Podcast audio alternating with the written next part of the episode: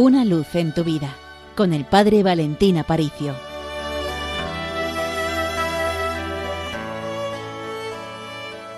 Para prepararnos a vivir intensamente la pasión de Jesús, hay un episodio del Evangelio que me llama poderosamente la atención. Se trata del capítulo 12 del Evangelio de San Juan, cuando María de Betania llega, derrama un gran vaso, una libra de perfume de nardo, rompiéndolo a los pies de Jesús. De esta forma, María se convierte en signo de la reparación afectiva. ¿Qué quiere decir esta palabra? Reparación afectiva. El mayor sufrimiento que Jesús tiene que abordar en su pasión no es el sufrimiento físico de los clavos, de la corona, de la cruz, sino el sufrimiento moral del abandono de los suyos, de aquellos a quienes más quiere, de aquellos a los que ama, el abandono de aquellos que han compartido con él su vida y que ahora lo dejan solo en el momento decisivo. San Francisco de Asís solía predicar diciendo, mirad cómo el amor no es amado. Esto quiere decir que el Señor necesita quien repare por las faltas de amor del mundo. Y ahí está María de Betania. Es la única que en esa escena del Evangelio se da cuenta del destino que le aguarda a Jesús. Él camina con paso firme a Jerusalén para entregar su vida por cada uno de nosotros. Pero ¿por qué María sabe que Jesús va a dar la vida y por qué María repara. Solo por una razón, porque María tiene conocimiento interno de Jesús. Conoce a Jesús por dentro.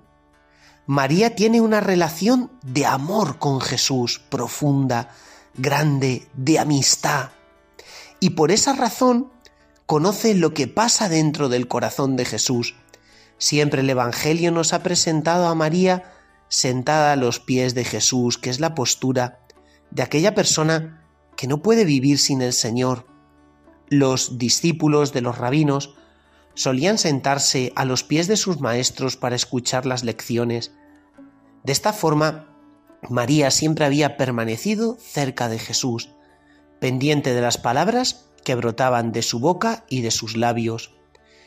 Nosotros, puestos delante del Señor, puestos delante de su presencia, también somos como María, descubrimos que el Señor es amor infinito deseando derramarse sobre la humanidad, pero que en cambio todo ese amor es pagado con desprecio, con indiferencia y muchas veces con odio. En el Evangelio de San Marcos, la unción de María de Betania está flanqueada por dos episodios sumamente significativos. Primero viene la traición del Sanedrín, cuando todos los enemigos de Jesús le condenan a muerte. Pero a continuación de la unción de Betania aparece la traición de Judas, la traición del amigo íntimo, la traición de aquel a quien Jesús ama. Por eso, San Marcos, consciente del cuadro tan sombrío al cual asistimos en la pasión, rodea de luz una escena. Solo hay luz en un punto, y es en el acto de amor de María. Porque después hay oscuridad, hay odio, hay persecución, hay ganas de acabar con Cristo, pero la reparación afectiva del corazón que realiza María es la luz. Cada uno de nosotros también está llamado a reparar en el corazón de Jesús el odio que se cierne sobre el mundo. ¿Cómo reparo yo ese amor? En primer lugar, tengo que contemplar la frialdad e indiferencia del mundo, pero en segundo lugar, tengo que contemplar la grandeza del amor de Dios. Ambos puntos son necesarios.